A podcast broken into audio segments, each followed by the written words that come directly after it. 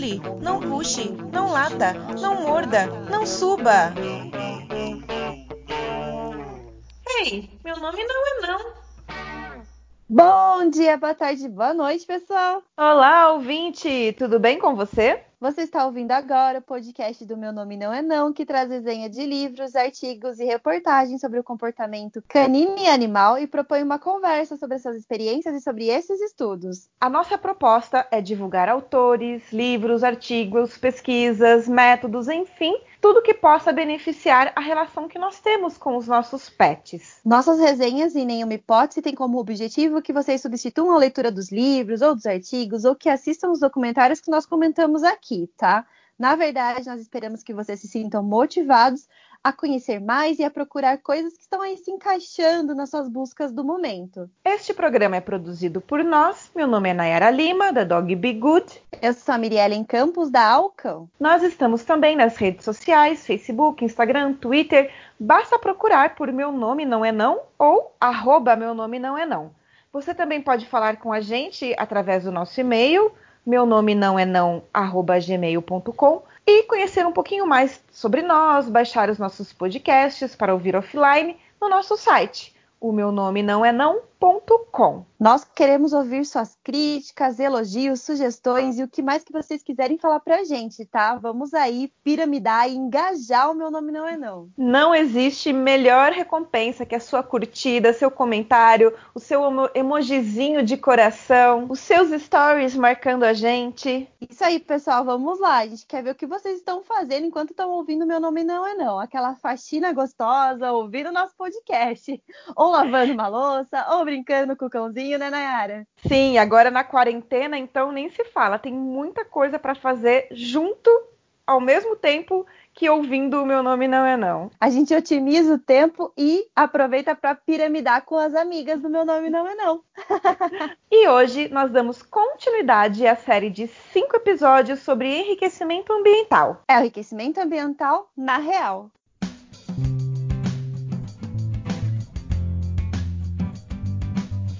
Nós temos o prazer de dizer que a série Enriquecimento Ambiental na Real tem o apoio da Pet Games. Essa empresa, super querida por todos nós que trabalhamos com enriquecimento ambiental neste país, comprou a ideia do Meu Nome Não É Não em fazer um especial com cinco episódios sobre enriquecimento ambiental. Este é o primeiro apoio oficial que o Meu Nome Não É Não recebe e não podíamos começar melhor. Esperamos que essa parceria perdure por muito tempo. Nós propusemos a série Enriquecimento Ambiental na Real para Pet Games e até emprestamos o nome de um evento que eles estão promovendo, o terceiro seminário Bem-Estar Animal na Real, porque realmente acreditamos na missão da empresa. Nada melhor então do que unir forças. O seminário que a Pet Games realiza com o El Félix e a Shape Brasil seria em abril, mas foi transferido para o dia 21 e 22 de novembro em São Paulo. O evento reunirá um Dream Team de profissionais do comportamento animal: Dr. Gonçalo da Graça Pereira, o veterinário Vinícius Pérez, a doutora Karine Savalli, a doutora Cristiane Pisuto e a doutora Juliana Damasceno além das pessoas que formam a plateia desse evento. Se você vira foto aí das edições anteriores, você vai ter um infarto. Cuidado, tá? É muita gente boa envolvida no mesmo evento. E o melhor, a gente estará lá pela primeira vez. Para se inscrever, basta acessar o site www.bemestaranimal.com.br. Bom, para quem ainda não subiu no bonde do enriquecimento ambiental, a Pet Games é a primeira empresa brasileira que desenvolve e fabrica produtos inovadores para melhorar a qualidade de vida dos pets, aplicando conceitos técnicos científicos de enriquecimento ambiental. Os brinquedos ocupacionais visam o bem-estar e são produtos funcionais, inteligentes, resistentes e seguros. As opções são diversas: dispensers, brinquedos de roer e recheáveis, comedores, arranhadores, tabuleiros. Já viu a quantidade de opções para gatos? É muita coisa bacana. Então vem com a gente nessa série com cinco episódios, Cimento Ambiental na Real com a Pet Games. Neste quinto e último episódio da série, o tema é Enriquecimento Social na prática. Se você ainda não ouviu os quatro primeiros episódios, corre lá para se aprofundar no campo teórico do enriquecimento ambiental. Mas hoje o que a gente quer aí é trazer muitos exemplos e, claro, tudo baseado em referências. Vamos nessa, pessoal? Isso, bora então!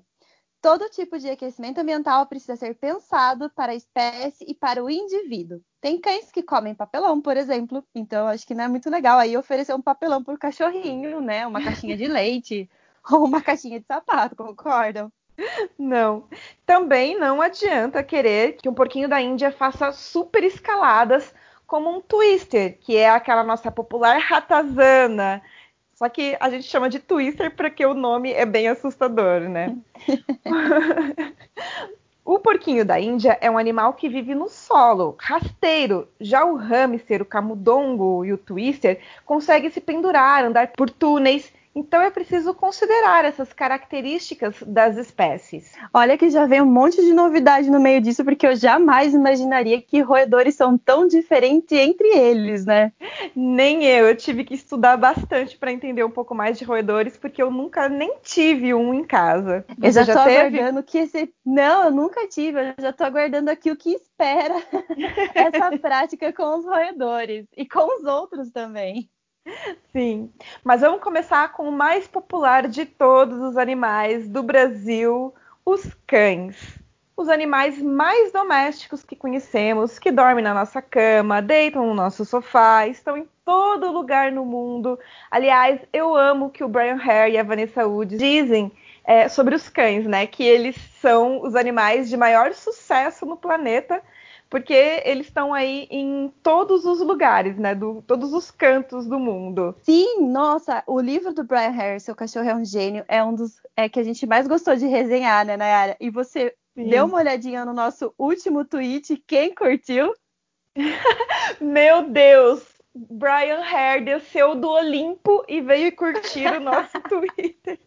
A nossa. A, a, você, você que fez, né, meu, um Twitter e marcou ele, né? E ele visualizou e a gente quase morreu por causa disso. Sim, a gente estava falando aí dos cães, dessa sociabilização que é, e essa proximidade que os cães têm os, dos humanos, exatamente sobre esse, esse título, né? Sobre essa, essa particularidade que ele pôs no livro. E ele curtiu a gente, olha que bacana. Desceu do Olimpo só para curtir nosso tweet Você vê o que os cães fazem com a gente.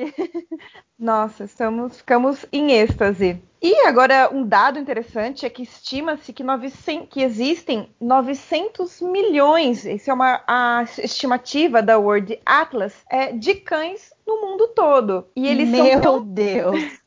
é muito cachorro. E eles são tão bem sucedidos na vivência com humanos, tão bem adaptados à nossa vida, que é difícil a gente entender como que funciona o enriquecimento ambiental para cães? Se a proposta original do EA é oferecer desafios e atividades que promovam a possibilidade dos animais expressarem os seus comportamentos naturais, ou seja, que eles viveriam na, viveriam na natureza, como entender quais são os comportamentos naturais dos cães, já que eles vivem conosco? Eu acho que é um dos maiores desafios pensar como eles estariam na natureza, porque tantos anos de domesticação, né, tantos milhares de anos de proximidade com os humanos. Exatamente. Neste mesmo livro, o Harry e a Vanessa escreveram a sua jornada para entender o comportamento canino, ou melhor, a cognição canina, ou também o que eles chamam de cognição, ou é, dognition. Dognition. dognition. Inclusive, nós temos o, o Axé Dognition. Quem ainda é não. É verdade, ouviu, eu me recordo. Quem ainda não ouviu as nossas resenhas sobre esse livro, dá uma baixada aí nos, nos episódios que nós temos do podcast e vai escutar, que está muito divertido. Bom, tudo começou quando o Hare, que estava estudando primatas, conversando com o seu orientador de pesquisa, disse que o seu cachorrinho, ou na verdade não era um cachorrinho, já era um cão da família de muitos anos, que ele fazia algo que os chimpanzés nunca conseguiam fazer naturalmente, apenas com muito treino e mesmo assim sem conseguir generalizar, que era entender quando nós apontamos para algo. Daí então, Para entender como funciona a cabeça do cachorro, o Hare vai em busca da natureza canina. Ele foi para a Rússia, para a África e conheceu muitos cães que podemos chamar de geniais. Eles escrevem que as evidências arqueológicas e genéticas sugerem que os cães evoluíram dos lobos entre 12 mil e 40 mil anos, a 12 mil e 40 mil anos, mas que era um lobo diferente do que conhecemos hoje. Na verdade, lobos mais ariscos foram cada vez mais se afastando dos humanos e mantendo a sua vida comum, né, que eles sempre vive viveram, enquanto aqueles lobos mais tolerantes se aproximaram cada vez mais de nós até se tornaram os protocães e, por fim, os nossos cães. Ainda assim, eles compartilham 98,4% dos genes com os lobos. A gente sabe que qualquer mudança genética pode resultar em muitas diferenças. Em relação aos cães, além da aparência, o comportamento foi muito modificado apenas com essas pequenas mudanças genéticas. É, e atualmente, né, hoje se tem os Wolf Dogs e nem os Wolf Dogs são tão parecidos, né, geneticamente com os cães da antiguidade aí. É. Só o comportamento. É, realmente. Bom, na verdade, nós e os cães passamos pela autodomesticação, ou seja, fomos percebendo que sermos mais tolerantes uns com os outros, ainda que no primeiro no primeiro momento isso fosse apenas é, com nós da mesma espécie, né? Nós éramos mais tolerantes com, com os nossos pais, com os nossos filhos, com os nossos irmãos. É, a gente se uniu para caçar, para cuidar dos filhos, dos pais, dos mais velhos, para construir casas, plantar, colher. Os, os cães que evoluíram de animais muito familiares também perceberam que valia a pena ser amigável conosco. Era Depois, lucrativo. Muito lucrativo. Era interessante essa troca. Sim, para ambos os lados, né?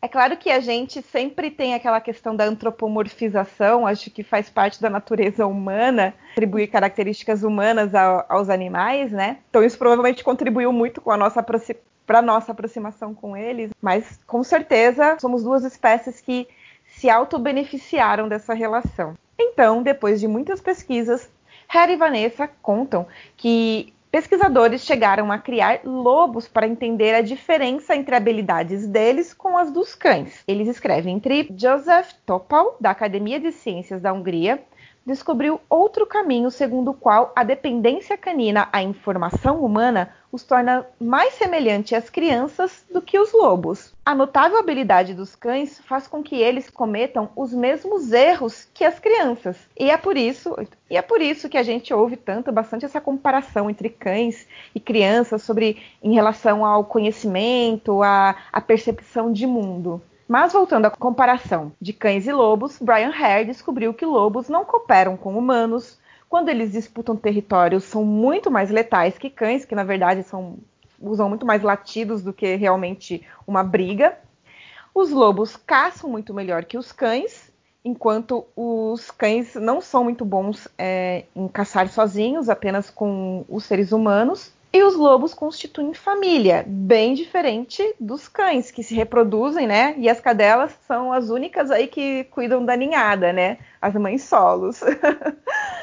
é, e até tem pesquisas que já comprovam que depois da, do tempo de mamada, a cadela abandona os filhotes se ela estiver Sim. em um ambiente, digamos, sem cuidados humanos, né? Ela simplesmente vai embora. Eu dei é. de mamar e tchau. É, tchau e benção para os cachorrinhos, coitados. Vocês que lutem. É, exatamente. O livro do Brian Hare e da Vanessa Woods ainda compara as habilidades dos cães com as de outros animais. Eles são geniais em entender gestos visuais, especialmente os dos humanos, e aprender novas palavras. Eles são notáveis em falar através da vocalização e sinais visuais, entender o ponto de vista de quem os observa, copiar ações alheias e recrutar ajuda. E eles são como outros mamíferos quando o assunto é deslocamento espacial, aprendizado individual associativo e, condiciona e condicionamento, avaliação de quantidade, autopercepção aprendizagem com outros, detectar trapaceiros, ter empatia e sentir culpa. Que nós, inclusive, vimos já num outro episódio de podcast, que é do livro, que está no livro A Cabeça do Cachorro, da Alexandra Horowitz. Ela fala bastante sobre isso. E os cães são ainda muito ruins no entendimento da física do mundo, tipo como funciona a gravidade, como que é possível a gente ficar ligado em, com eles através da guia, como que é, como que funciona para dar a volta é, num, numa grade para acessar um local determinado. Claro que tudo isso, depois que eles aprendem, depois que eles descobrem, depois que a gente dá uma ajuda, eles conseguem e eles aprendem mas naturalmente eles são bem ruins em entender a física. Então, o que entendemos disso é que tudo que envolve questões sociais, especialmente com humanos, é muito especial para os cães. Por isso, então, desenvolver um enriquecimento social é essencial. É, faz é quase como se fizesse parte das necessidades básicas dos cães. Isso realmente faz parte da natureza deles. Eles são animais sociais. E nós precisamos entender que talvez eles tenham mais dificuldades em desafios físicos, como ultrapassar uma barreira, por exemplo. Mas que isso faz parte também de, de, de desenvolvermos o enriquecimento cognitivo, pois vai ser aí um super quebra-cabeça para eles ter que puxar uma alavanca para conseguir comida, ter que fazer a bolinha girar para conseguir a comida. Então, usar a boca como é, para abrir tipo gavetas, né? Eles são muito bons Isso. de usar a boca para pegar, mas não para abrir gavetas, né? É outro movimento Sim. que tem que fazer. É, é claro que eles aprendem, como a gente, como eu tô falando, mas isso é muito mais complexo. A Alexandra Horowitz fala muito no livro dela sobre o unvelt dos animais. Nós já falamos bastante sobre isso também. E ela destrincha os sentidos dos cães para que a gente entenda aí o seu unvelt, o seu universo. Ela escreve, entre aspas, Assim como nós vemos o mundo, o cachorro o fareja. O universo do cão é um extrato de odores complexos. O mundo dos aromas é, pelo menos, tão rico quanto o mundo da visão. Fecha aspas. E ela ainda coloca: o cão é uma criatura do focinho. A audição canina também é muito boa, mas não excepcional. Por isso eles viram a cabeça às vezes para entender algum som que eles escutam aí no ambiente. Já em relação à visão, os cães não são os melhores mesmo assim em relação à visão. Eles precisam agrupar aí todos quanto mais informações dos, de todos os sentidos para ter uma, uma visão do que está acontecendo, né? Eles não são muito bons só na visão.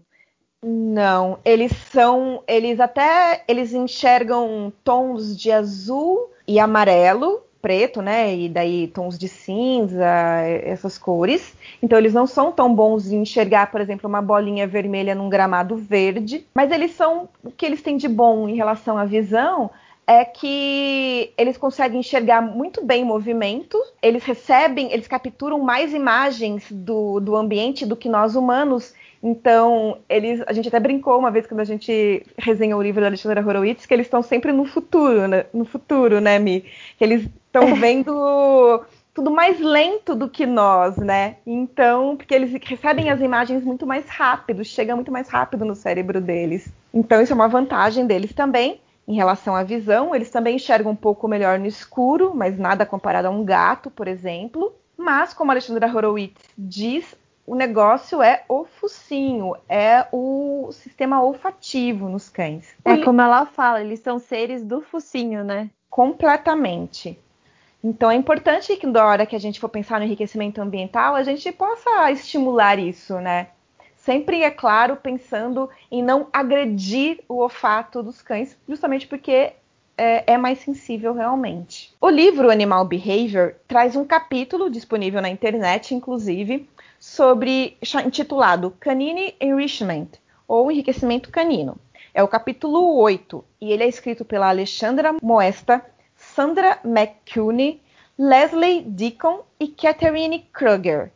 As autoras escrevem que o enriquecimento ambiental, muito conhecido em zoológicos e em animais de experimentos, pode ser muito bem aproveitada para cães de abrigo. Elas também explicam que o EA para cães pode ser dividido em dois principais: o EA social e o ambiental. A gente sabe que existem muito mais, né? Inclusive elas também explicam um pouco mais a respeito disso, mas elas dividem dessa forma, social e ambiental. O social é o contato com pessoas e com outros cães, e o ambiental envolve o enriquecimento do ambiente com brinquedos, objetos e móveis, e também a parte sensorial do cão. O artigo foca em cães de abrigo e coloca o EA como algo inerente ao bem-estar deles, assim como como algo que promove comportamentos naturais, reduz o estresse e o tédio e melhora questões físicas e psicológicas. O enriquecimento nesses casos também contribui para que o cão se adapte ao local, ao abrigo e também crie repertórios. Deste modo, é possível prevenir comportamentos indesejáveis e promover os comportamentos desejáveis, como roer um brinquedo em vez de roer uma porta. Eu acho interessante que ela coloca, elas colocando dessa forma e fazendo esse tipo de experimento dentro de um abrigo é, em, em relação a promover comportamentos desejáveis ajuda até num contexto de, de uma futura adoção, né? Sim, com cães muito. já com comportamentos desejáveis pelas famílias que vão ser adotantes, a probabilidade deles serem devolvidos ou retornarem para as ruas ao, ao abandono é muito baixa, né? Sim, com certeza. As autoras escrevem que a vida em um abrigo pode ser muito estressante para um cachorro. E podemos observar esse estresse a partir do comportamento deles. Os, os cães podem ficar muito tímidos, agressivos, desenvolver estereotipias. O artigo traz a importância do enriquecimento social para esses animais. E especialmente, como a Mirielle acabou de dizer, eles precisam ser adotados. Então, eles precisam saber viver entre pessoas. Como é preciso também dentro de um abrigo conviver com outros cães, é preciso ainda ter um processo adaptativo para que esse animal saiba conviver com outros cães. Mas a interação com pessoas é o que é realmente essencial. Já em relação ao enriquecimento ambiental inanimado, cujo objetivo é encorajar a brincadeira, a exploração, o comportamento de forragear evitando tédio e assim comportamentos destrutivos que podem afetar aí a saúde do animal e destruir também o próprio ambiente, elas colocam que uma das possibilidades é o oferecimento de brinquedos recheáveis com comida e também os de roer. O artigo traz pesquisas que apontam que cães gostam de ficar em plataformas elevadas de madeira, assim como eles gostam de ambientes que possam se esconder de outros cães quando quiserem. O problema desses esconderijos, no caso dos animais que vivem num abrigo, é que eles precisam ser vistos para que eles possam ser adotados. Mas aí, se tiver na sua casa, tocas, casinhas, caixas de transportes, são coisas legais para se ter em casa e deixar disponível para o, para o cachorro. Aliás, eu li esse artigo em inglês, me, e eu não estava conseguindo entender o que é, eles colocaram como pen furniture, que seria móvel de caneta, móvel caneta, móvel de madeira. Eu não consegui é, descobrir. É isso que eu pensei. Eu, eu não consegui entender. Até que, eu, é, até que eu descobri que era aquelas plataformas que a gente vê muito em creches, que são de madeira, sabe? Que às vezes tem uma tem uma elevação assim, ah, o playground. em cima. Onde? É, tipo playground. E sempre tipo tem playground, assim? Sim, e tem, sempre tem um lugar mais elevado e é de madeira. Normalmente é de madeira, alguns sim, lugares é de sim. plástico. Eles falam sobre essa plataforma que os cães gostam muito de ficar. Inclusive, uma pesquisa descobriu que é, os cães que estavam, que eram os cães de experimentos e tudo, tudo, mais, eram beagles, não vou lembrar a porcentagem. Boa parte deles gostava de ficar um, em cima dessas plataformas. Eu achei bem interessante. Legal. Né? Não é para é, não é para todo mundo, né? Ninguém, né? Não é tão fácil ter um, uma plataforma dessas na nossa casa, no nosso apartamento, né? Mas é uma coisa interessante. É, o, eu ter. acho que muito interessante é o que você falou já no começo do, do podcast, né? Pensar no indivíduo. Muitos cães, ah, normalmente eles gostam de estar nessa posição. Mas como eles não têm muita noção de física, pode ser que Sim. eles fiquem um pouco é, assustados se eles nunca subiram nesses lugares, né? Então, é, acho que tudo que realmente. for apresentado de uma forma positiva vai Exato. ser agregador. O local onde a caminha do cão fica e também o material da onde ali onde ele dorme também fazem a diferença. Os cães têm as suas preferências e o artigo coloca que, que é interessante que a gente ofereça opções de escolha para o cão de onde ele vai deitar, relaxar e descansar. O ideal em canis é que realmente a gente pense, né? Esse artigo está focado em, em, cães de abrigo.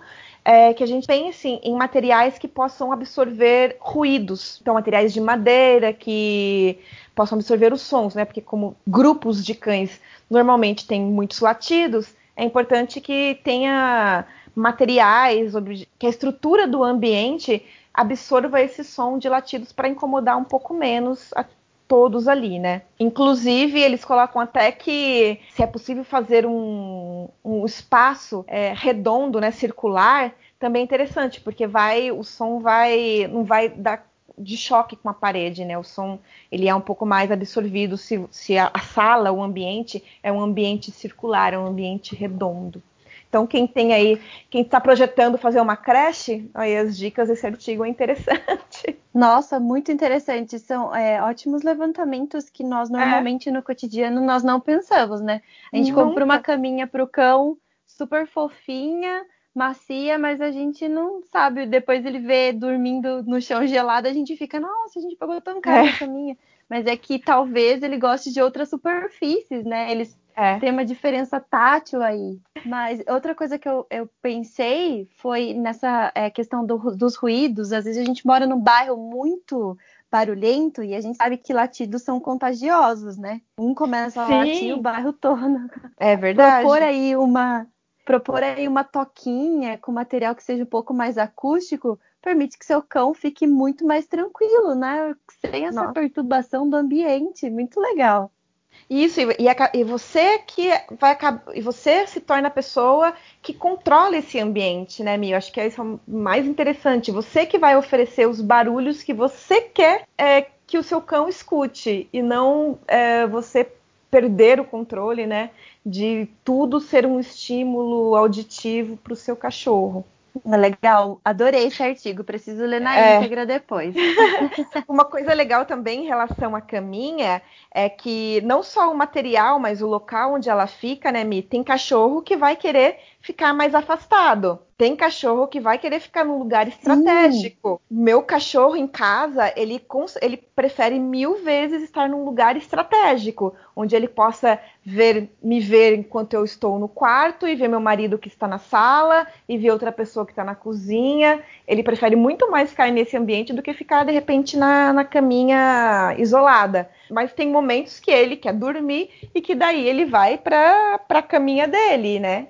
E tem cães que têm uma natureza um pouco mais tímida, que vão preferir que a caminha não seja no meio da sala, né? E vão preferir que a caminha seja um pouco mais pro cantinho, sem muitas pessoas passando perto.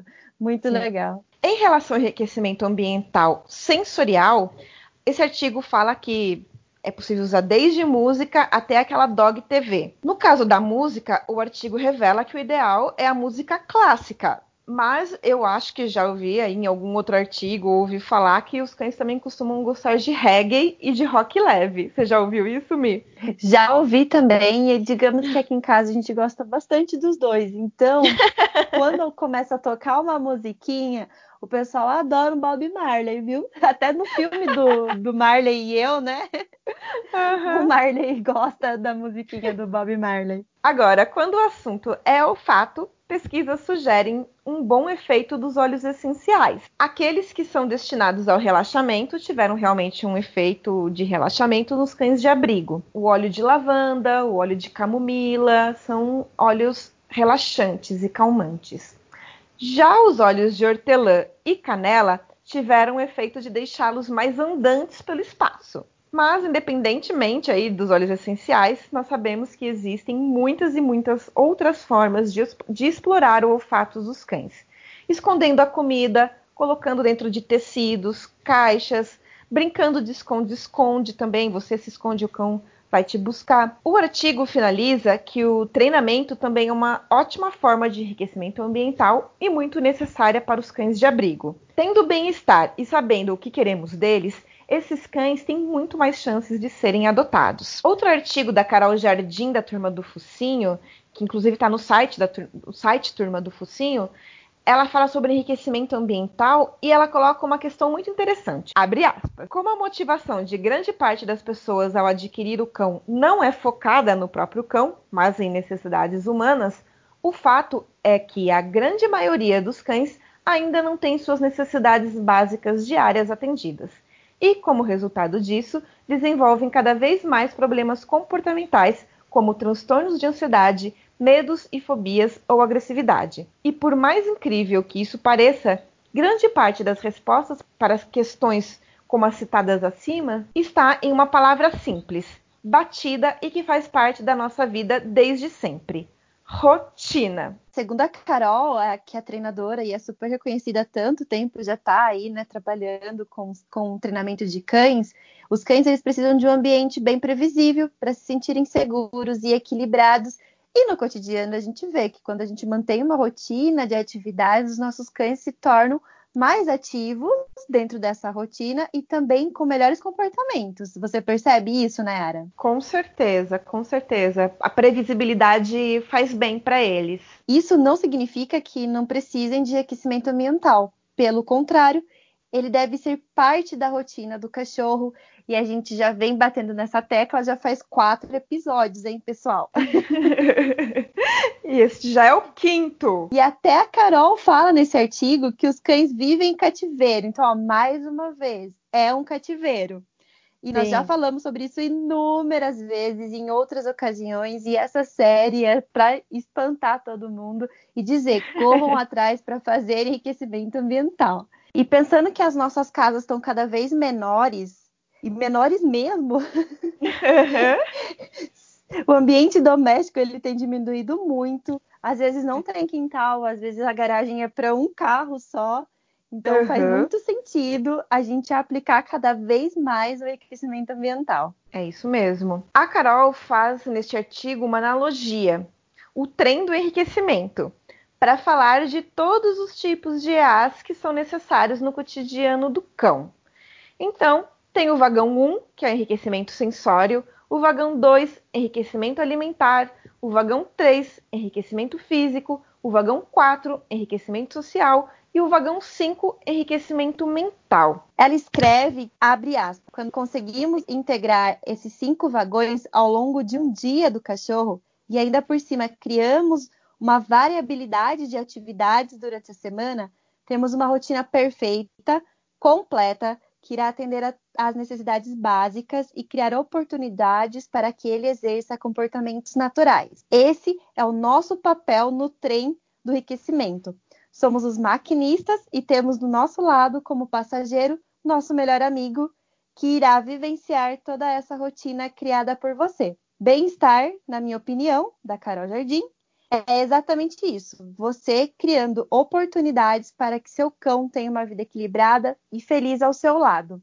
E eu faço as minhas palavras as dela, porque eu não poderia ter escrevido de uma, de uma forma melhor. Coisa mais linda esse, esse final desse texto. Maravilhoso. As possibilidades de atividades com cães são quase infinitas. Em pet shops já existe aí uma grande quantidade de brinquedos disponíveis entre eles os recheáveis, que são considerados por muitos a salvação da Terra. e eles são realmente adoro as alguns, minhas, né? Não, e eu adoro as minhas bonequinhas. as minhas não, né? As dos meus cachorros, pelo amor de Deus. Eu amo as bonequinhas. E as corujinhas aqui de casa, se não fossem elas, eu não sei o que seria de nós. É, eles é, realmente são uma salvação para alguns, mas alguns cães precisam de muito mais do que apenas os recheáveis, né, Mi? Sim, com certeza. Eles são uma boa parte do aquecimento que nós colocamos como rotina aqui em casa, mas tem muito mais coisa envolvida. Sim, inclusive a gente, a gente escutou histórias, né? A gente já escutou histórias a respeito de brinquedos recheáveis, de, de só de ter é, o brinquedo recheável já resolveu problemas de comportamento, principalmente relacionados a roer, né? É, de, de, cães, né? Ou seja, resolver o problema da família com isso. Mas não é simplesmente isso que vai resolver problemas de todos os cães de todas as famílias. Aliás, o veterinário comportamentalista Ian Dunbar fala muito disso nos seus livros antes de ter o seu cachorro e agora que já tem o seu cachorro. Que, aliás, o meu nome não é não já resenhou, então já pode ver os episódios. já pode ouvir os episódios. Isso, foi nossa primeira resenha desse ano. Mas, como eu acabei de dizer, a gente pode ir muito além de apenas promover que eles roam ou que eles comam um brinquedo recheado. No EA social, o convívio com membros da família é essencial. Também é possível fazer o enriquecimento social no passeio, onde o cão vai ter o contato com outras pessoas e animais. Também é possível receber visitas em casa, levar o cão para fazer visitas aos seus amigos que tenham cachorros ou não, assim como levá-los para creche. O adestramento também integra o EA social, porque você precisa manter ali uma relação com o cão, né? Um, um olhar, uma atenção, uma cumplicidade ali com o cachorro. Assim como também o adestramento, o treinamento também integra o EA cognitivo. Apenas o contato com o cheiro de outro animal também faz parte do EA social e que pode também ser estimulado durante um passeio, sem precisar que o cão entre em contato direto com outro animal. E também o contato entre o cão e é, outros animais não da mesma espécie, né? Como gatos ou roedores em casa, ou mesmo pássaros de grande ou de pequeno porte. Porque senão o cachorro fica aquele tipo de, de cão que no passeio tem que ficar tentando caçar os pássaros. é verdade. Né? Ou, ou, se assusta ao ouvir o miado de um gato. Então, é uhum. é legal também propor que o seu cão seja é, tenha esse conhecimento com, com o enriquecimento ambiental social com outras espécies, né? Esse interespécie. Sim, é preciso só tomar, adaptar o cão, né? Se ele for filhote, você faz uma boa sociabilização, que ele vai estar ali na janela, de é, janela, janela sensível, então ele vai receber ali essa muito mais fácil, né? Essa, esse ser de outra espécie. Mas mesmo se ele for adulto, é possível fazer uma adaptação gradativa e conseguir fazer com que o seu cão é, saiba conviver com outra espécie muito bem. É possível, muito possível. Aqui nós somos quatro cães e dois gatos. E às vezes eles dormem até juntinho. Então, é muito possível. O EA cognitivo é um dos mais utilizados aí por qualquer animal, porque tudo passa pela cabeça, né? Mas é, quando a gente fala de EA cognitivo, os desafios que são o foco. Brinquedos quebra-cabeça, por exemplo, além do treino, como a gente já falou. O EA sensorial pode ser feito escondendo a comida do cachorro em algum lugar, caixas, tecidos, ou simplesmente jogando a comida na grama, ou escondendo pela casa, colocando debaixo de folhagens. Também pode usar brinquedos que façam barulho, é, brincar de esconde-esconde, dar pistas auditivas para o cão, e também vai estimular o olfato do cão, né? Essa brincadeira de esconde-esconde, mas se você usar pistas auditivas, vai estimular é, a questão do, do sistema auditivo do cão. Músicas e sons da natureza também podem contribuir com o relaxamento e ser um EA sensorial. Na questão do tato, acostumar o cão a ser tocado, tocado em várias partes do corpo, ser massageado, assim como é, poder oferecer texturas de pisos diferentes, grama, asfalto, piso, tudo isso pode estimular o tato do cão. Roer e destruir também são atividades sensoriais. O cão pode destruir, destruir um coco verde, roer um osso ou ter um brinquedo de pet shop para poder ficar roendo. Já o paladar pode ser estimulado através de petiscos, é, através de sorvetes de frutas, sorvete de ração. Tem mais algum sensorial que você lembra, Mi? Eu lembro um que eu faço aqui em casa e eles amam muito, é colocá-los todo todos num cômodo, e aí eu faço trilhas de salsicha. Eu pego a salsicha e vou passando ela no chão e deixando porções de salsicha espalhadas assim no cantinho. Então é só para estimular que eles é a, tanto cognitivo, porque eles têm que descobrir onde está, tanto sensorial, porque eles vão aí, né, farejando onde e é alimentar, porque é uma coisa que eles gostam, Sim. mas que eles não comem sempre. Sim. Eu gosto de brincar de esconde-esconde em casa. Eu me escondo e daí eu espero que eles me achem. Quando eles me acham, eu dou um brinquedo ou eu dou um petisco. E é muito Ai, divertido. Ai, que lindo! É eu muito imagino. divertido. Já o EA físico pode ser passeios, corridas, brincadeira de bolinha, cabo de guerra, frisbee os obstáculos a serem ultrapassados, a própria plataforma que a gente já falou, né, que o cachorro sobe e fica ali na plataforma, é, movimentos de treinos como gira, o passa por, por, dentro das pernas, ou passar de um túnel de agility, a piscina. Até o senta, né? Sim, senta e levanta toda hora, é uma atividade física. é, a piscina, o tanque de areia, tudo que é possível fazer com que o cão se movimente e tenha também comportamentos naturais, como cavar, é interessante no EA físico.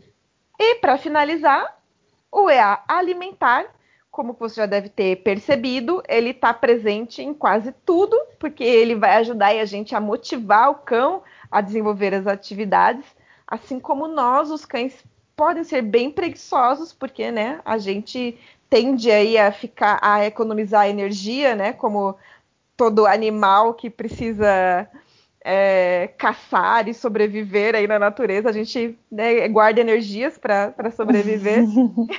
Somos preguiçosos por isso. Mas quando tem um alimento ali envolvido, quando tem uma boa motivação, a gente consegue muita coisa dos cães. Uma boa motivação, eu gostei. Sim. o Ian, quem não, quem não iria resistir, né? A gente não resiste a uma cerveja, a um chocolate, a um docinho. Quando alguém te convida para ir numa festa e a pessoa fala assim, vai ter comida tal, tipo a gente que é vegetariana, vai ter hambúrguer de falafel. Você vai Nossa, ou não, né, Yara?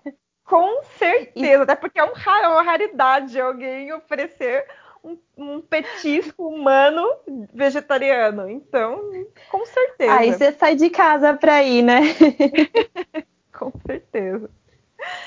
O Ian Dunbar diz que é um desperdício vital dar a comida no pote para o cão. Então, vale a pena aí a gente se esforçar para oferecer o alimento de uma forma um pouco mais lúdica para os nossos cachorros. Lembrando que é interessante também que haja diferenciação, que ele não se acostume a comer sempre no comedouro lento, sempre na bonequinha, sempre é, na pet ball. Porque se a gente oferecer todos os dias no mesmo local, o cachorro ele vai se acostumar com aquilo e não vai ser, vai ter nenhuma novidade naquele tipo de, de, de dinâmica para se alimentar. Então, tanto em relação a brinquedos que você oferece para o seu cachorro diariamente, quanto em relação a formas de, de comedouros, né, as formas de você oferecer o alimento para o seu cachorro, é interessante que exista um revezamento. Então, que você se programe para oferecer durante um tempo um brinquedo, depois tire esse brinquedo de circulação, coloque outro, e assim vai revezando para não cair no costume, sempre ter alguma coisa diferente aí. Lembrando que eles são neofílicos, né? Eles adoram uma, uma novidade. Sim, os cães amam.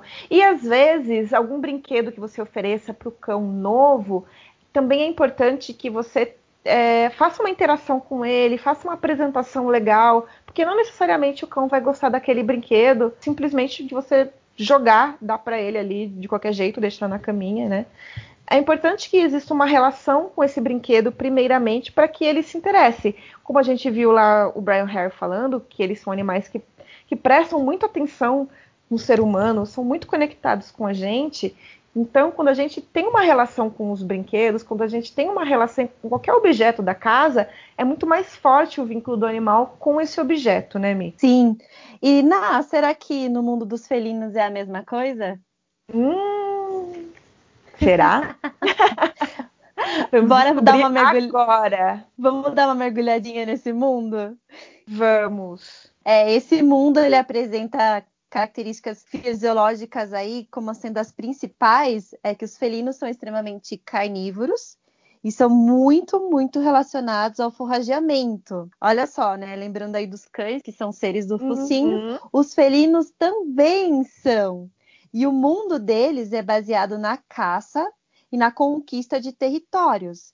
Isso quem nos traz são os autores Kirk e Skibel, em dois artigos que vão estar todos aí listados no nosso, uhum. no nosso, na sinopse do nosso episódio, né? Enquanto os cães eles são bem ruins na caça, ao contrário, os gatos são maravilhosos, né?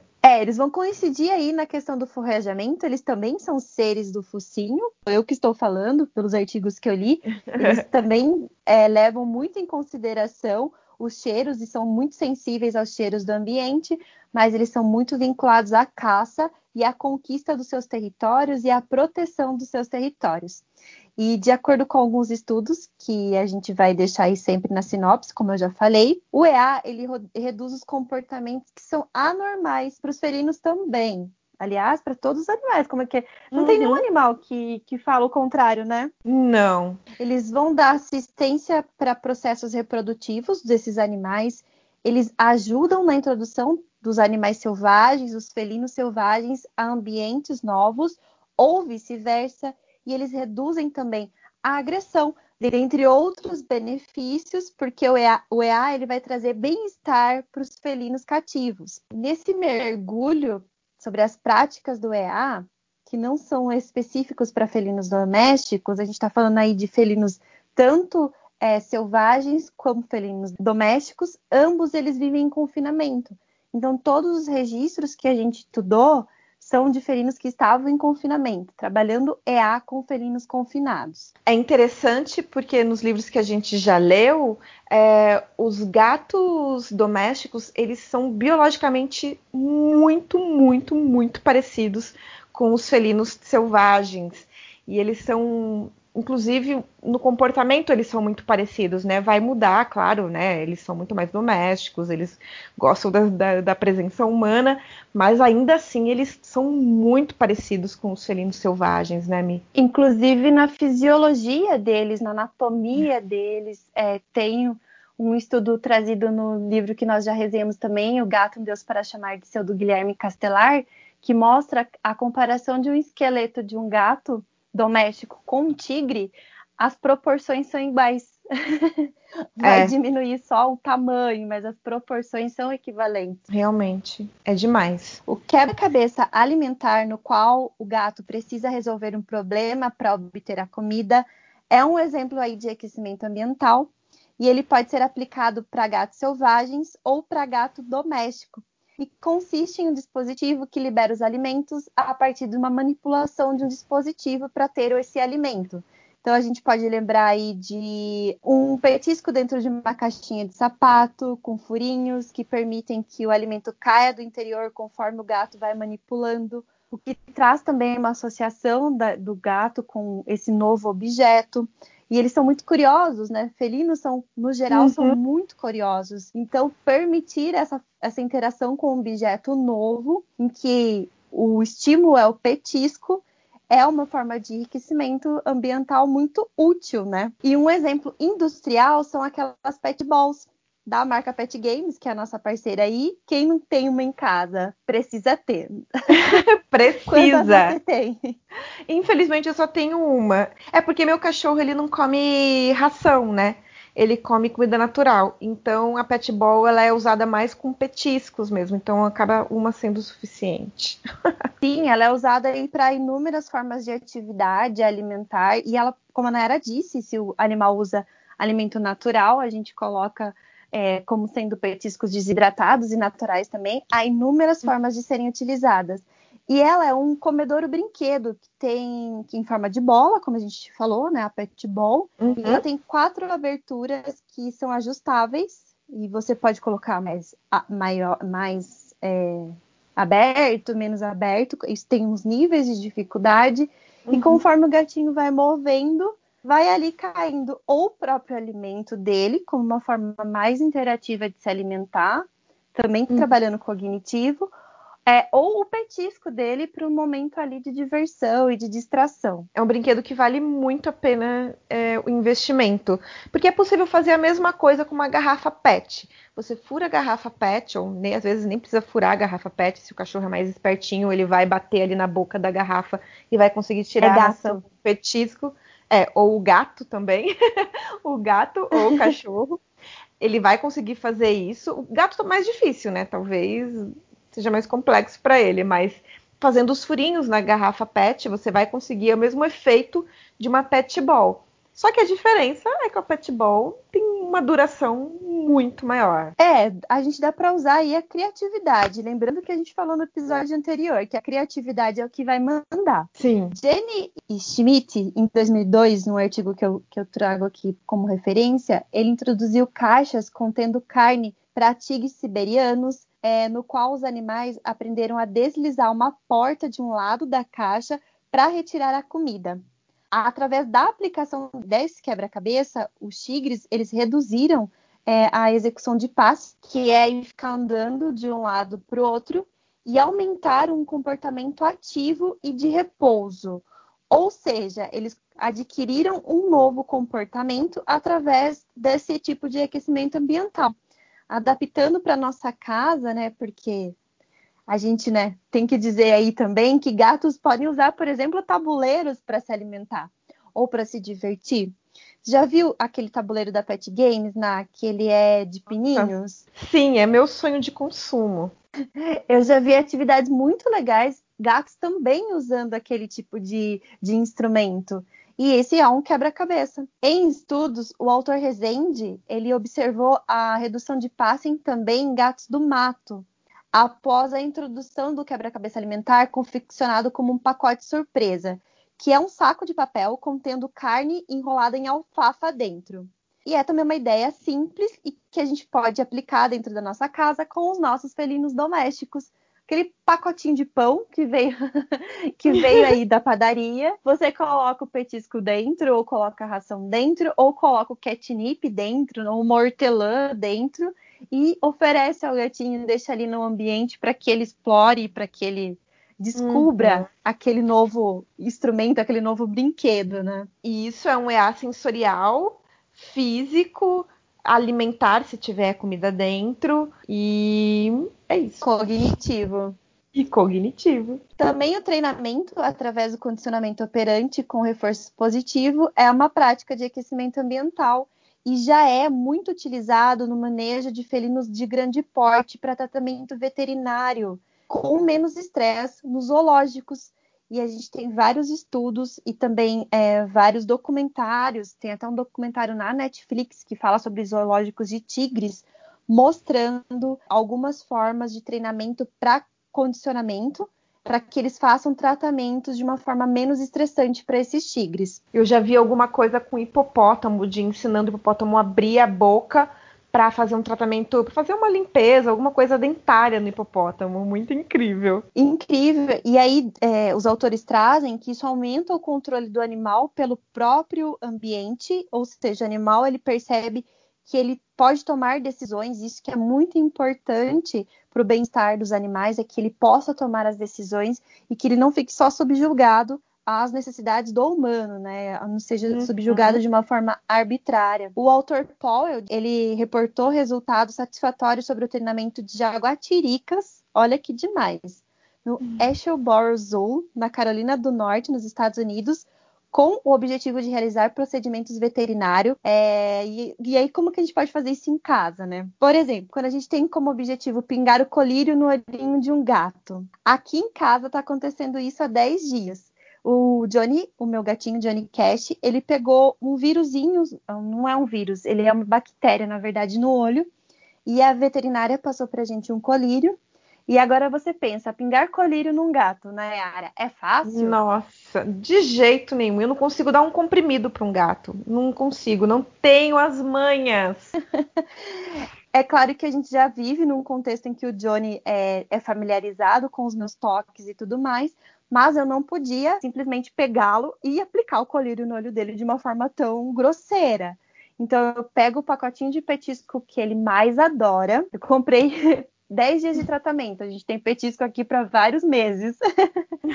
eu pego o petisco que ele adora, eu mostro para ele, ele já ouve o barulhinho, ele já vem todo feliz. Aí eu falo para ele subir na minha cama, que é um lugar alto e que gatos gostam muito dessas superfícies mais altas, que eles podem observar tudo que está acontecendo à volta deles. E aí dou um petisco, com o colírio na mão, mostro o colírio e dou um petisco, dou outro petisco, dou outro petisco, até ver que ele tá com aquela carinha de feliz. Aí eu faço um carinho nele, pingo uma gotinha do colírio, dou mais petisco. Pingo uma gotinha de colírio, dou mais petiscos. E aí a gente finaliza com uma chuvinha de petiscos, não onde ele tá mesmo. Então, resumo da ópera: toda vez que eu pego o colírio, nem preciso pegar o petisco, ele já fica feliz. Mas eu sempre pego o petisco para ele parear que vai ter coisa muito boa acontecendo. Muito bom. E nesses exemplos a gente pode é, observar que são vários EAs acontecendo e sendo trabalhados juntos, né? Como, por exemplo, cognitivo, físico e sensorial, e talvez o alimentar. Nem sempre o alimentar está envolvido. Uhum. O EA alimentar, ele depende se ele é mesmo alimentar ou não. Por quê? Porque o alimento oferecido ele tem que ser, ele ele não pode ser o, o, alimento de sempre, né? Ele tem que ser um alimento diferente. A introdução de novos itens, variando o tempo das refeições, também é um tipo de enriquecimento alimentar. O mesmo alimento sendo oferecidos em momentos diferentes, como por exemplo durante um treino. Isso também é enriquecimento alimentar ou por meio de inovações que a gente já falou, né, de colocar os, o alimento,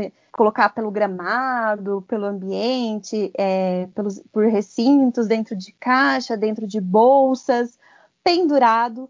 Muito se usa, né? Tem o autor Wolster, de, que ele tem um livro que ele coloca em 1997, também tem um artigo dele junto com Skolskin, que é em 2012, que ele fala sobre atividades em zoológicos e até em zoológicos a céu aberto, que é quando a gente entra, os animais estão soltos, atividades de, de simulação de caça com um dispositivo que é como se fosse um varal, mas ele tem um gatilho. E a carcaça fica pendurada como se fosse num anzol, e aí você libera esse gatilho e a carcaça corre por esse varal. E aí os tigres, leões, onças vão atrás dessa carcaça para pegar. É uma forma diferente também de enriquecimento alimentar. Nossa, imagina fazer isso em casa? Que loucura. Mas eu tenho certeza que os meus gatos iam amar. Eles adoram. Nossa. Às vezes eles pegam um passarinho. É, não. E os cachorros e os gatos, os dois iam amar esse tipo de atividade. Só precisa tomar cuidado com, com o que vai oferecer, né? Porque eu não sei se a ração seria tão estimulante. Sim, sim. É, teria que ser um, um, alimentar diferente. E a gente consegue ver vários é, é, exemplos dessas práticas citadas no artigo da Juliana Damasceno, que chama Enriquecimento Ambiental para Felinos em Cativeiro, classificação de técnicas, desafios e futuras direções. E ela fala exatamente sobre isso, né? Que práticas com carne escondida no meio do ambiente, sangue congelado, alimentos suspensos por cabo ou por vegetação, carcaças intactas, né? Que são você não oferece pedaços, mas oferece a carcaça inteira dentre outras técnicas aplicadas a animais confinados, né, que são selvagens e estão confinados, eles são muito eficientes para relação do bem-estar, em relação, aliás, do bem-estar desses animais. E em ambientes domésticos, nós podemos é, adaptar várias dessas técnicas de é, alimentar, como congelar sachê, por exemplo. Os meus gatos amam muito sachê, já vi várias atividades aí pelo Instagram, vídeos de outros treinadores também colocando é, varinha com petiscos na ponta, ou mesmo sorvetinhos de sachê ou de catnip misturados aí com, com frutas, se o gatinho se interessa por frutas também, são práticas que a gente tem como aplicar em casa.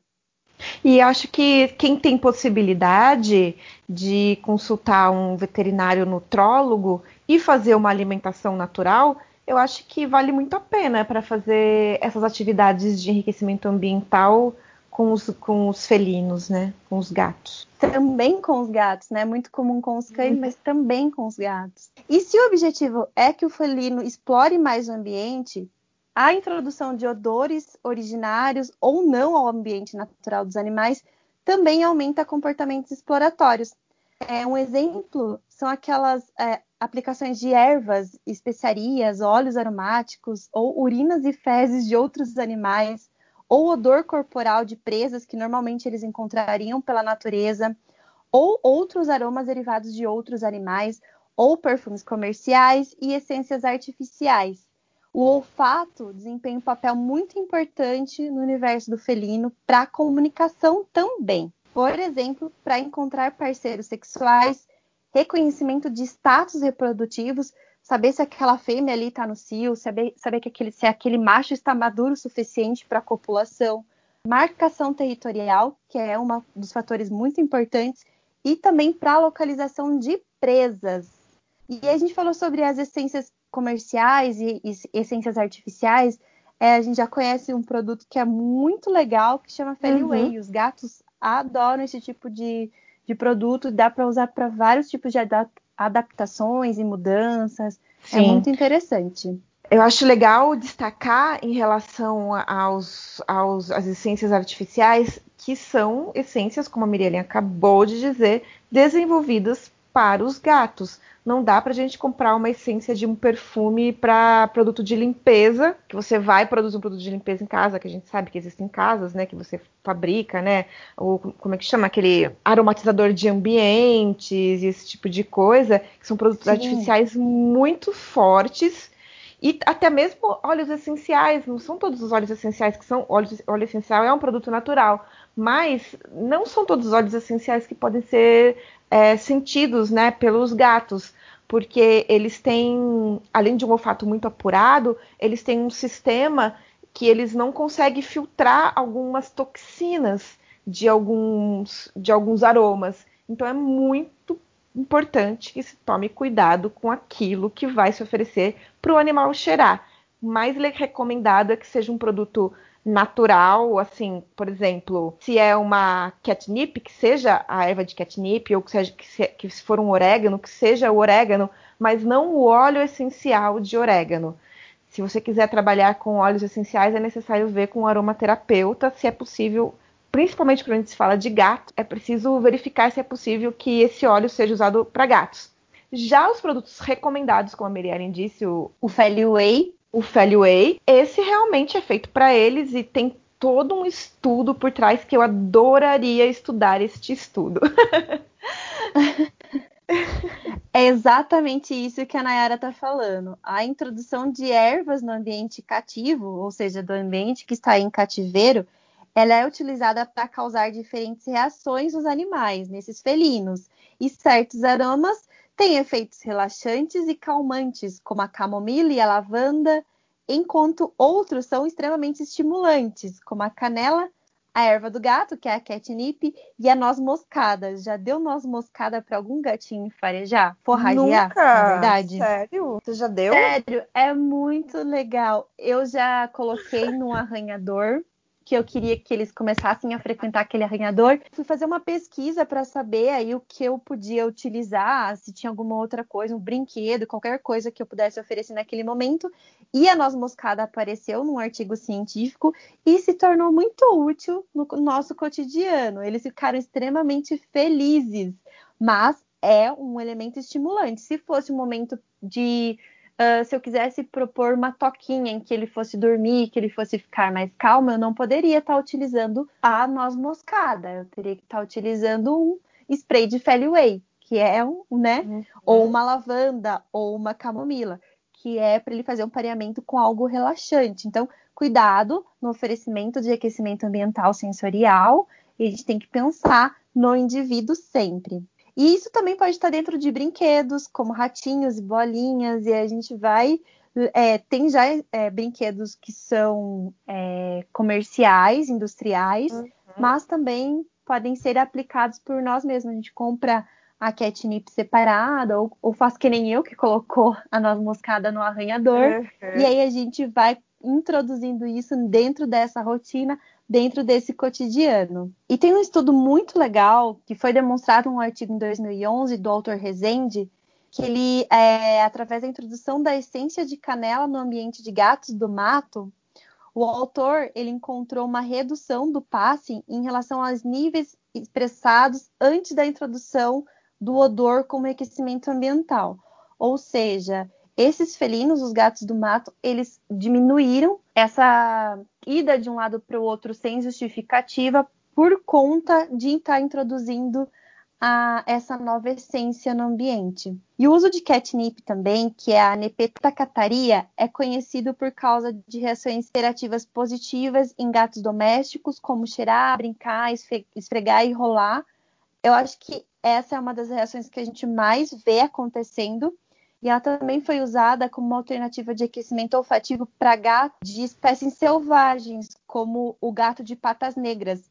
Tem um estudo bem legal também com gatos do mato, com leopardos, jaguatiricas, ou seja, é uma catnip de gatos grandes também. Demais. Tem um livro que ele é de 2014 que ele chama Super Gato e é da autora Arden Moore. E ela nos fala que um em cada dois gatos é fanático pela erva gateira, que é, na, que é a Napeta cataria, que é da família da hortelã. Ou seja, a gente pode oferecer um pouquinho de hortelã também. E na folha dessa erva tem um óleo que ele evoca alguns comportamentos felinos que causa. que a, que a autora fala que, que é engraçado, né? A gente morre de rir quando a gente vê. Que é esfregar, esfregar o queixo no local onde está a catnip, rolar, chutar, saltar é, o ar, começar a correr pela casa, dentre outros inúmeros comportamentos que você pode observar. E o efeito ele dura de 3 a 15 minutos e ele pode ajudar muito um felino a se habituar ao novo ambiente, se habituar ao novo brinquedo. Também ele pode ajudar o felino a aprender a usar a caixinha de areia, porque essa essência ela se assimila muito à urina do gato. Então ele pensa, aqui eu já fiz, ou aqui eu me sinto confortável para fazer, aqui eu posso relaxar tranquilamente e fazer. Então é muito legal para fazer esses pareamentos também. Hum. Mas ela não tem efeito sobre gatinhos de até seis meses de vida. Então, se o gatinho tá ali só. com quatro, cinco meses, você oferecer uma catnip e ele não vai se interessar. Olha que bacana. Muito maluco. É uma curiosidade. O que será que acontece, né? É, o que será que acontece no cérebro deles, né? Gostaria de saber. Vamos ver se é. tem algo falando sobre isso Sim. em algum estudo. Precisamos de um cat, catnician. Catnician, por favor. Catnician. E como a gente já falou por aqui do feromônio sintético do Whey, esse produto é muito comum para gatos domésticos, mas ele também já foi usado em estudos com tigres, que aumentaram, pasmem, o comportamento de Rubin, que é o comportamento natural de esfregar as bochechas, marcando o território e mostrando um relaxamento, uma quase gratidão por, aquele, por aquela situação.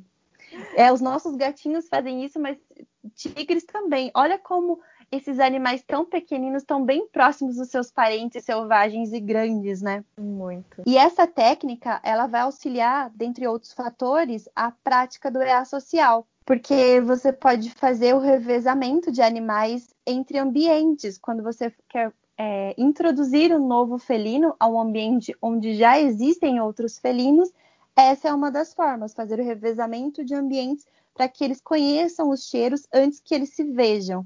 Isso é muito comum na adaptação de gatinhos quando chegam a casas, mas também é muito comum é, em zoológicos quando vão introduzir um novo felino no ambiente. Embora a grande maioria dos membros pertencentes da família Felidae tenha um hábito solitário na natureza, em cativeiro, eles, eles geralmente são alojados em pares ou em trios. O agrupamento em cativeiro é, força aí o desenvolvimento de uma socialidade ou uma sociabilidade que talvez eles não tivessem no meio ambiente normal deles na natureza. E também permite que eles tenham aí uma socialização até no acesso a recursos existentes naquele ambiente, uma toca, ou mesmo o momento da comida, ou mesmo uma forma de aquecimento ambiental. É que na natureza é tudo é uma disputa, né? Eles precisam disputar porque não existe, às vezes, muitas vezes não existe a comida totalmente disponível, ou mesmo tudo tão fácil.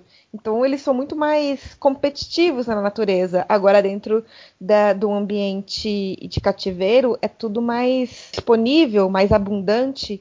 Então a competitividade acaba se reduzindo e que permite essa sociabilidade desses animais, né? Exato. E essa, essa interação social positiva, ambiental para os felinos, ela é muito é, importante porque é dessa forma que eles vão expressar comportamentos afiliativos, tornando-se aí uma forma de aquecimento social e também de uma convivência amistosa, né? Uma convivência pacífica que talvez eles não tivessem na natureza. E é legal ver porque os gatos eles parecem, né? Não que os cães não sejam, mas eles são muito mais táteis, né? Uns com os outros quando eles são bem sociabilizados, eles são muito mais carinhosos, eles se lambem muito entre si, né?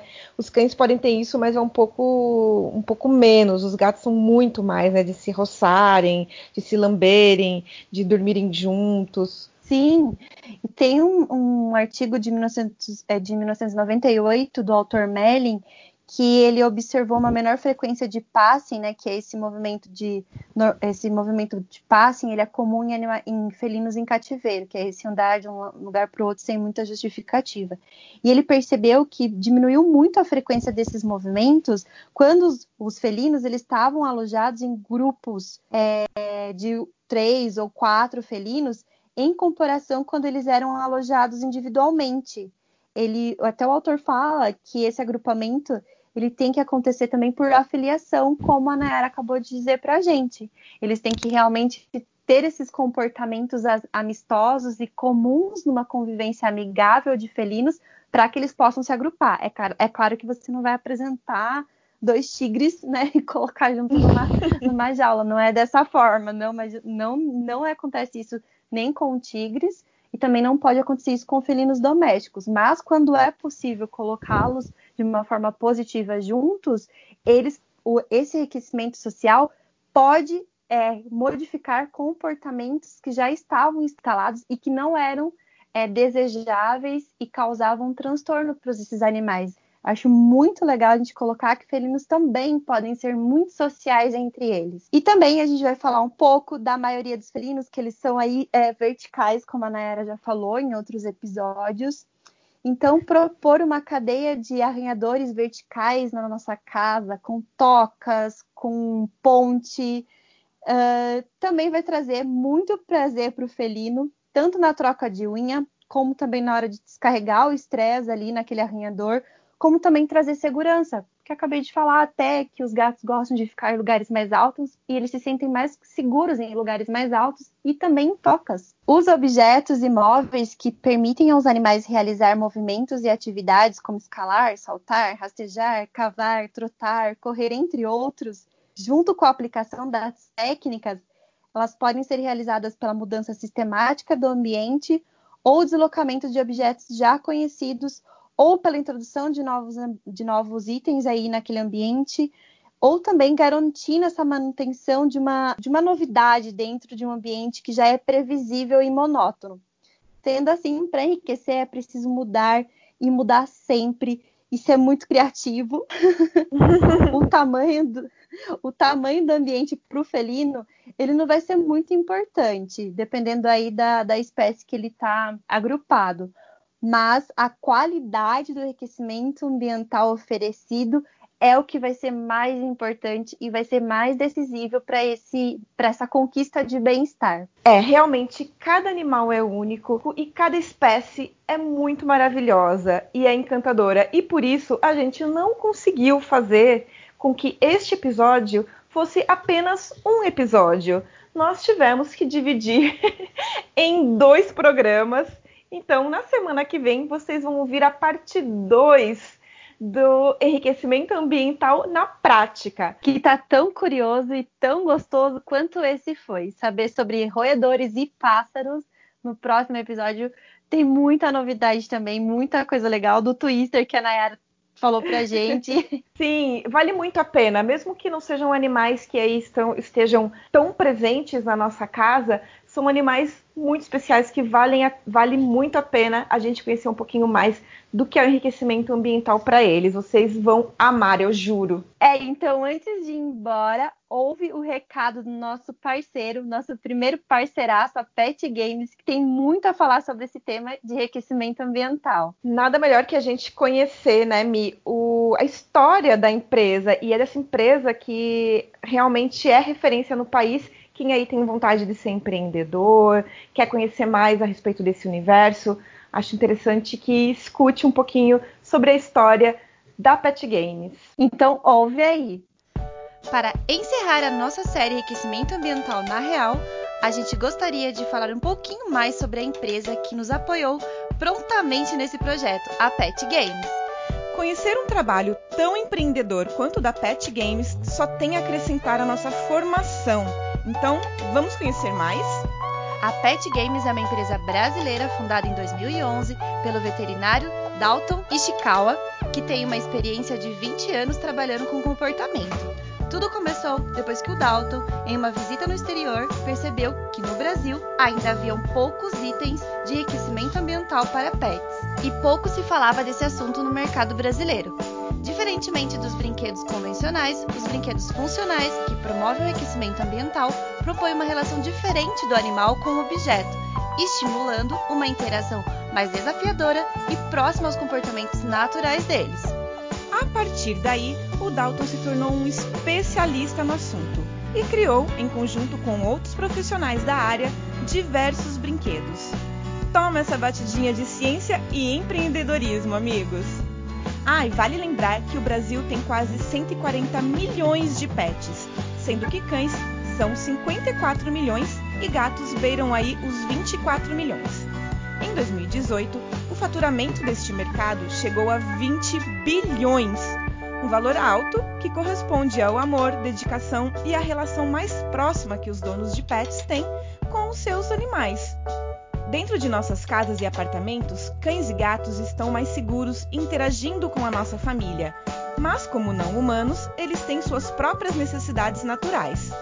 Acompanhando essa demanda, a Pet Games tornou-se então a primeira empresa brasileira que desenvolve e fabrica produtos inovadores para melhorar a qualidade de vida dos pets. Os brinquedos ocupacionais foram criados visando primeiramente o bem-estar de cães e gatos e outros animais domésticos pois ajudam a criar um ambiente dinâmico, complexo e interativo que proporciona desafios físicos e mentais similares aos da natureza. São mais de 30 produtos funcionais, inteligentes, resistentes, seguros, inovadores, práticos, eu diria também lindos, né, Nayara? São bem bonitos. E extremamente acessíveis para os criadores, adestradores e donos de pets em geral.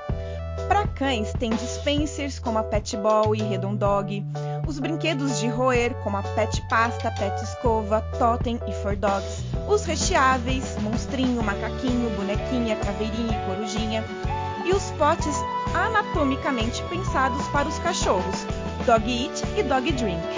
Os produtos para gatos são os brinquedos Look Cat, Fly Cat, Eco Caça Rato, Eco Caça Peixe, Eco Caça Cobra, Cat Fita, Varinha Cat, Cat Pizza, Cat Laser, os arranhadores então nem se fala.